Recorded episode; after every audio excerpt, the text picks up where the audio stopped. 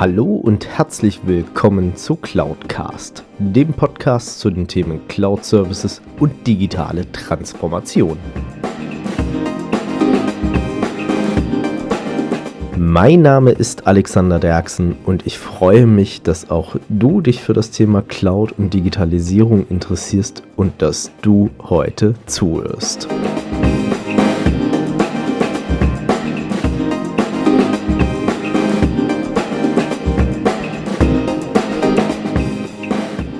Ja, hallo zusammen und herzlich willkommen zu Folge 84 von Cloudcast. Und alle, die letzte Woche ja zugehört haben, wissen, wir sind mit einer offenen Frage aus dem Teil 1 des Interviews mit Thorsten Welde rausgegangen. Deswegen heute steigen wir ein mit der Antwort in Teil 2 dieses Interviews. Ich wünsche euch viel Spaß beim Zuhören und falls ihr noch nicht in Teil 1 reingehört habt, unten in den Show Notes findet ihr diesen nochmal entsprechend verlinkt.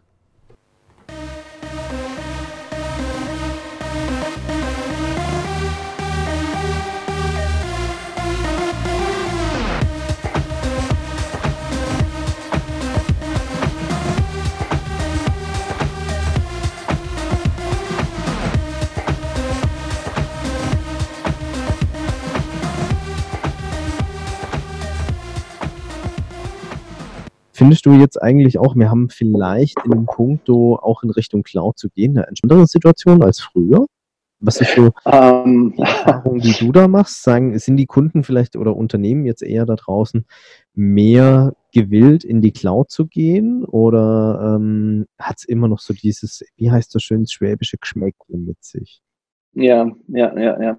Also schwieriges Thema, ähm, in, gerade in Deutschland nach wie vor äh, ist so meine Wahrnehmung, dass äh, vielleicht auch so der, kleinere Mittelstand und die kleineren Unternehmen, also KMU, ähm, da tatsächlich noch Vorbehalte haben, warum auch immer.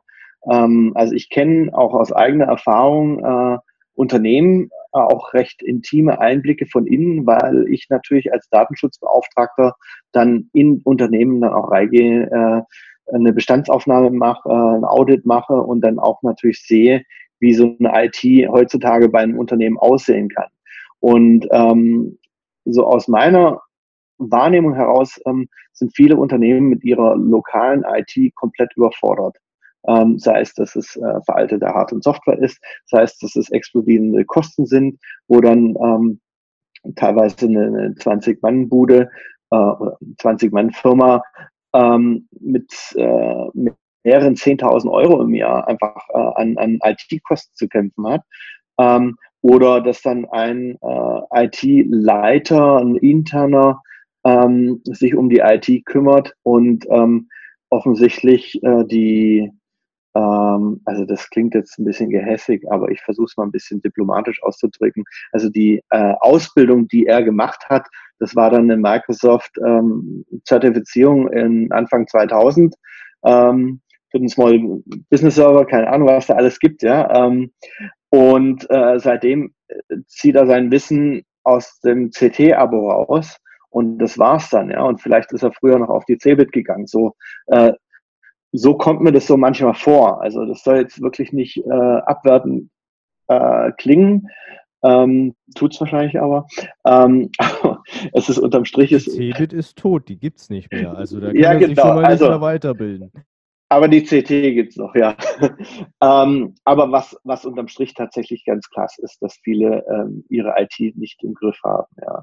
Und die Bedrohungsszenarien, die sind einfach, äh, haben sich exponentiell entwickelt und ähm, Unternehmen, das sich valide absichern will, ähm, tut eigentlich inzwischen ganz gut dran, äh, ihre IT in die Cloud zu verlagern, ja, und dann lieber das den Profis zu übergeben, die sich wirklich damit auskennen. Das ist so ähm, den Weg, den ja, äh, die viele äh, der Firmen in Deutschland eigentlich gehen sollten, ähm, bevor sie da auf Teufel komm raus irgendwie versuchen, selbst eine äh, lokale Infrastruktur am Leben zu halten ähm, und es einfach nicht im Griff haben. Ich äh, war jetzt ähm, im letzten Monat war ich in äh, Dublin für zwei Tage. Da gab es ein Google Partnertreffen für die EMEA Partner ähm, speziell unter dem Fokus SMB, also Small Medium Businesses. Das heißt Firmen, die jetzt Google ähm, oder ja, SMBs im angloamerikanischen äh, Bereich ähm, damit umschrieben, dass es Firmen bis 2000 Mitarbeiter sind circa. Ne? Also ein bisschen anders als der Mittelstand. Ja, genau. Ein bisschen anders als unser KMU-Begriff, der dann ja eher so bis äh, kleine, mittlere Unternehmen bis 500 Mitarbeiter geht und dann fängt der Mittelstand an. So, und wenn man dann äh, mal über den Tellerrand Deutschland hinausschaut und mal schaut, äh, was so im europäischen Ausland dann passiert, dann ist es dann schon, ähm, ja, da kommt man sich so ein bisschen hinterwäldlerisch vor. Da sind dann äh, Italiener oder auch die äh, Polen, ähm, UK sowieso, ähm, sind da wirklich richtig weit vorne dran. Auch Spanier, ähm, auch die Franzosen, ähm, die haben da tatsächlich weniger Vorbehalte als äh, die Deutschen dann gegenüber der Cloud. Ja. Aber heißt so, kann man vielleicht auch sagen, unterm Strich würdest du eigentlich die Empfehlung aussprechen, geh in die Cloud und dann bist du wahrscheinlich DSGVO-konformer unterwegs, als du es erstmal on-prem bist. Ja, ob man so pauschal sagen kann, äh, möchte ich jetzt gar nicht so sehr unterschreiben, aber ich denke mal unterstrich, für die allermeisten Firmen ist das sicherlich ein gangbarer Weg, ja. Mhm. Ähm, vor allem auch ähm, unter vielleicht eine ROI-Betrachtung gestellt, also so dieses Total Cost of Ownership ähm, äh, mal anzuschauen und zu sagen, okay, äh, ich darf jetzt natürlich nicht nur irgendwie die, die Cloud-Lizenzen äh, und die Softwarelizenzen entgegenhalten oder vielleicht noch ein bisschen Hardware dazu, sondern was, was brauche ich denn noch an Manpower, um das überhaupt äh, mit internen und externen Ressourcen am Leben zu erhalten. Ja. Und das ist dann äh, schon nicht zu unterschätzen.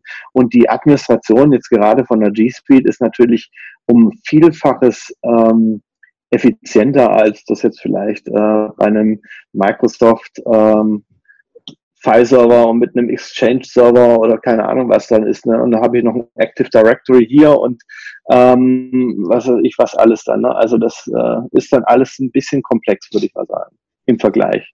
Also ich glaube, die Folge wird ganz massiv von Google gepusht am Ende des Tages. Das Gefühl habe ich jetzt schon. ja, ich möchte, da, ich möchte da jetzt gar nicht so pro Google sein, aber ich bin es natürlich ähm, nicht, weil ich jetzt Google Cloud Partner bin, sondern weil ich tatsächlich da auch äh, überzeugt davon bin, ja. Und äh, ich habe mir auch äh, Office 365 und Microsoft Produkte auch angeschaut, habe damit natürlich auch lange gearbeitet, aber es ist dann schon so ein kleiner Aha-Moment, ja. Ähm, wenn man dann feststellt, ähm, wie viel einfacher das Ganze dann auch ist für die Firmen, ja. Ja, also ich sag, ich sag mal, ähm, diesen Glaubenskrieg, den werden wir, glaube ich, noch ein paar Jahre vor uns haben. Office 365 versus G Suite oder äh, von Amazon gibt es ja auch entsprechende ähm, Derivat-Services, sage ich jetzt mal inzwischen. Ähm, ja. Auch wenn ich da gestehen muss, dass ich die noch nicht alle im Detail durchverstanden habe. Ähm, geschweige denn, dass ich sie jetzt nicht so einfach zum Buchen fand, weil natürlich ich experimentiere da auch noch an vielen Stellen rum. Mhm. Ähm, aber ich äh, würde es auch wahrscheinlich unterm Strich, und ich denke, da stimmst du mir dann sicherlich auch zu, sagen, es kommt auf die vorhandene Struktur des Kunden an, beziehungsweise des Unternehmens. Ähm, wie ist der aufgestellt? Welche technologische Integration brauche ich vielleicht an der einen oder anderen Stelle? Und ähm, ja, wie sind meine Prozesse schlussendlich auch aufgestellt? Und da hat jedes dieser Tools, beziehungsweise ähm, dieser äh, Software as a Services, die ja da dahinter stehen, seine Vor- und Nachteile am Ende des Tages. Und ähm, ich glaube, am Ende kann man wirklich so sagen, wenn ich schon von Haus aus und seit Angeburt der Zeiten eine reinrassige, hundertprozentige Microsoft-Umgebung habe, mit mhm. ähm, 25 Millionen Integrationen, 3 Millionen Subsysteme, ähm, dann macht es, glaube ich, deutlich mehr Sinn, weiterhin auf Microsoft da dahinter zu setzen, als auf eine Google. Ähm, außer ich sage, okay, ich will einmal den kompletten Prozesswandel und äh, auch die Umstellung und ich kann das meinen Usern zumuten. Ähm, ich erinnere mich noch dran, ähm, dass eine Airbus von Microsoft, bei Microsoft Office 365 gekündigt hat und auf Google G Suite umgestiegen ist. Ähm, Ganz genau, ja. Mhm. Aber äh, ich glaube, das hatte natürlich auf der einen Seite am Ende des Tages sicherlich wahrscheinlich mal wieder auch kaufmännische Parameter, die es mitentschieden haben. Ähm, aber ich glaube auch so ein bisschen die Mentalität, dass eine Airbus auch gesagt hat, wir möchten uns eine andere Art und Weise des Arbeitens aneignen.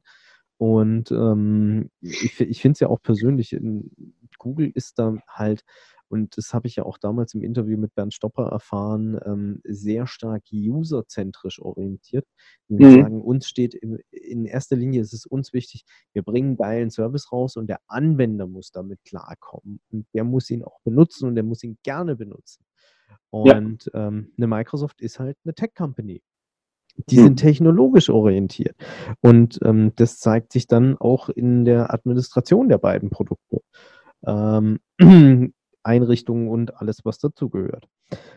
Ähm, ich würde jetzt dann das Thema Datenschutz gerne mal kurz so ein bisschen abschließen, ähm, weil wir haben ja noch ein paar Themen auf dem Zettel und äh, ich sehe auch schon kommen, das wird schon wieder mal ein Mehrteiler, aber das ist überhaupt kein Thema. Ähm, also daher.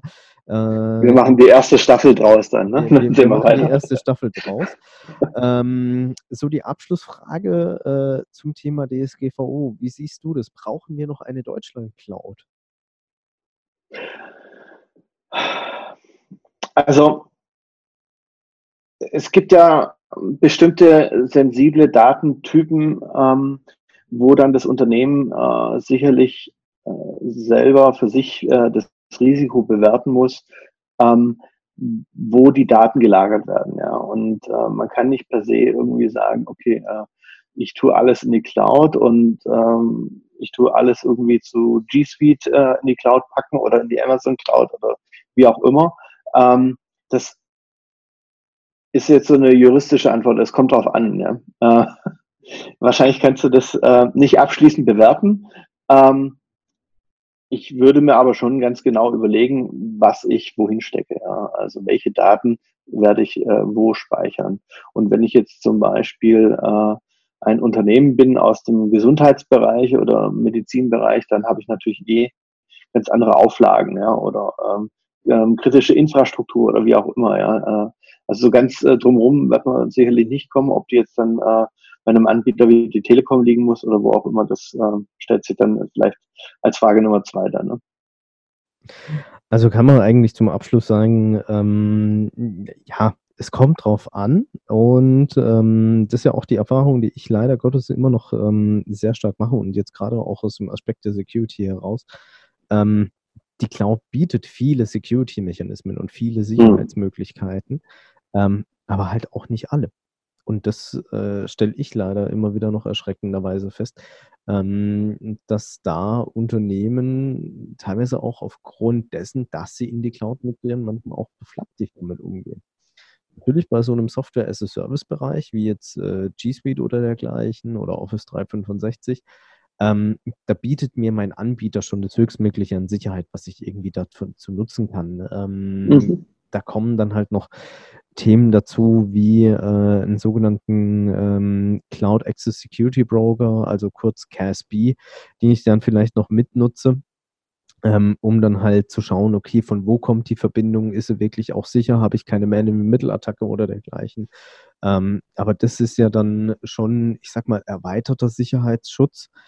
Ähm, oder ähm, dass man halt dann auch mal kurzzeitig feststellt, hm, der Thorsten hat sich gerade von Reutlingen aus eingewählt und äh, zehn Sekunden später aus Dubai. Irgendwie matcht es nicht. Scheint was nicht zu stimmen, ja, genau. Ähm, ja. Dementsprechend, das sind ja dann erweiterte Security-Mechanismen, ähm, aber gerade wenn man so in diesen ganzen Themenbereich ähm, Infrastructure as a Service oder dann klassisches Hosting reingeht, ähm, muss ich leider feststellen, da verlässt man sich leider Gottes zu sehr auf die Anbieter und ähm, ja. wenn man dann mal überlegt, ähm, Azure ist ja so der Platzhirsch in Deutschland ähm, und ähm, das auch nicht zu Unrecht sicherlich.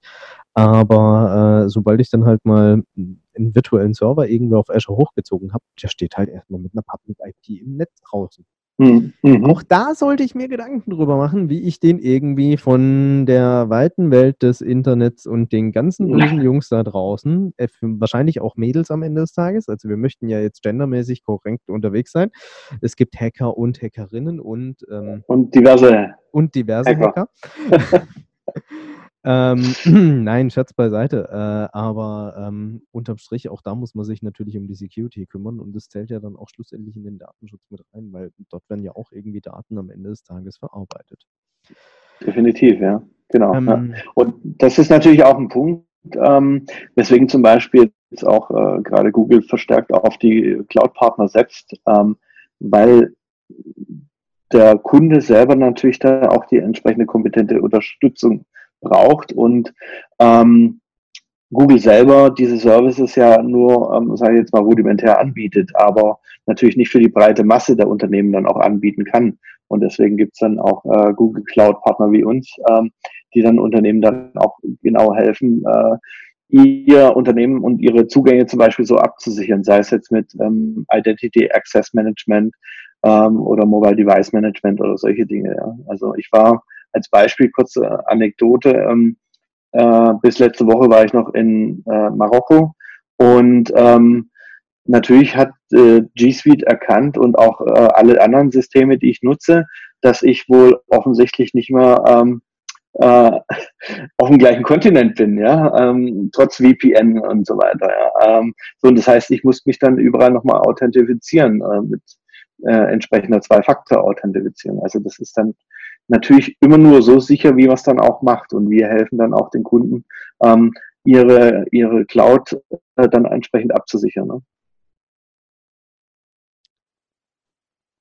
Mehr bleibt mir fast dazu nicht zu sagen. Also, ähm, daher nee, also es ist es ist ein Thema, was, äh, sehr, sehr umtriebig ist am Ende des Tages Mhm. und, ähm, wo man sich immer noch Gedanken darüber machen muss. Das Thema Multifaktor-Authentifizierung fand ich inzwischen ganz lustig, habe ich selbst festgestellt. Ähm, du kannst ja inzwischen so ziemlich jeden Dienst irgendwie gibt es als Multifaktor-Authentifizierung. Sogar Facebook bietet dir inzwischen mhm. UFA an. Da bin ich ja regelrecht schockiert gewesen. Also ähm, ich habe es Und gerade bei Facebook oder Instagram, ja, wenn du dann das, äh, das 18-jährige ähm, Influencer-Model bist, äh, dann solltest du das tunlichst auch einschalten, weil die äh, Accounts werden ziemlich häufig gekapert dann. Ne? Da, da macht es definitiv Sinn. Ähm, oder auch Amazon bietet die Möglichkeit. Also ähm, ich glaube, es lohnt sich inzwischen auch einfach mal danach zu googeln, ähm, bietet mein Softwareanbieter oder meine Plattform, die ich da nutze in verschiedenen mhm. Bereichen, auch diese Möglichkeit der Zwei-Faktor-Authentifizierung. Ich finde es einen extrem guten Service. Es gibt viele, viele Apps da draußen, mit denen man das Ganze dann auch ähm, sehr komfortabel umsetzen kann, sei es mhm. äh, Google Authenticator oder ähm, dann auch noch andere Apps, die da draußen rumschwirren. Ähm, ich nutze natürlich das von meinem Arbeitgeber namens FortiToken. Ähm, ja. Auch nochmal unten in der Beschreibung, falls ihr FortiToken downloaden möchtet, komplett kostenlos. Sowas gibt es natürlich auch noch, ja. Ja, okay, Hardware. die, die Variante genau. gab es auch noch irgendwann in den 90ern. ja, äh, äh, es gibt ähm, Firmenkonstellationen, äh, also ich habe auch Kunden, da hat nicht jeder ein Diensthandy zum Beispiel. Ja? Und du willst natürlich die Zwei-Faktor-Authentifizierungs-App nicht auf dem privaten Handy zulassen. Dafür ist das wiederum auch okay. Ja? Da macht es dann definitiv Sinn. Ja. Genau. Aber das, das sind halt alles so Geschichten, ähm, man muss es einfach nur einführen und auch einsetzen. Und mhm. ähm, ich habe es ja auch bei ähm, meinen Systemen, die ich nutze, eigentlich so ziemlich inzwischen überall im Einsatz, wo es zumindest machbar war. Ich glaube, es sind jetzt noch ein, zwei Dienste, die äh, laufen noch nicht darunter, aber der Rest ist mhm. soweit alles über ähm, MFA abgesichert also Multifaktor-Authentifizierung, so dass ich mir ja zwar immer noch einen Kopf darum machen muss, aber beruhigter schlafen kann. Ja, und also auch im Privaten, egal ob im Privaten oder im Beruflichen, aber auch im Privaten, äh, gibt es eigentlich keine Ausrede, das nicht zu tun, weil es ist so einfach eingerichtet, wenn das einmal da ist. Ähm, es ist äh, so einfach auch zu bedienen. Also da kann mir niemand sagen, äh, er kriegt das nicht hin oder wie auch immer. Und äh, wenn dann der eBay-Account gekapert ist äh, oder das Amazon-Konto geknackt ist oder was auch immer, dann ist natürlich das Geschrei immer groß. Also das ist wirklich, äh, steht in keinem Verhältnis dazu mehr. Und die Chance, ähm, seinen Account geknackt zu bekommen, ähm, ist relativ hoch inzwischen, würde ich mal sagen. Ne?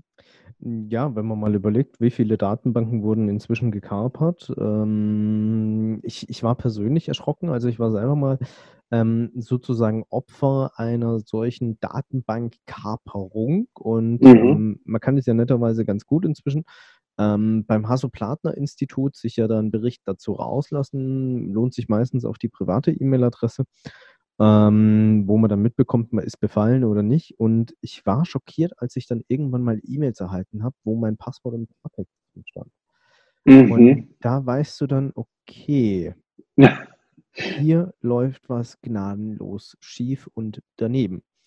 Ähm, Deswegen, äh, in, zum Glück, ich setze seit Jahren schon Passwortmanagement und dergleichen ein und habe auch nicht überall das Gleiche. Ähm, deswegen bin ich da noch trotzdem einigermaßen beruhigt, aber das erste Mal, wenn du so eine Mail dann kriegst, bist du doch massiv schockiert.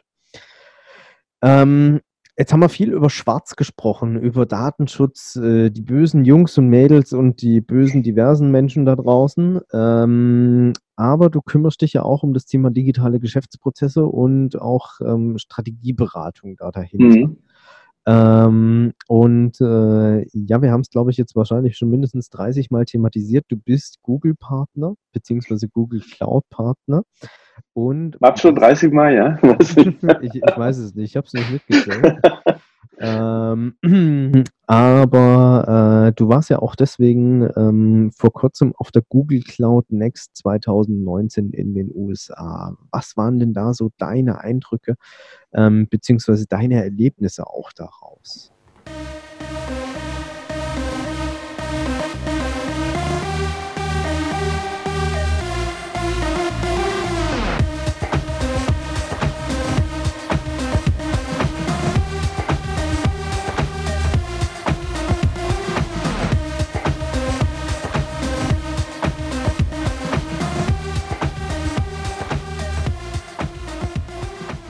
Und schon wieder ist er vorbei. Teil 2 des Interviews mit Thorsten Welde.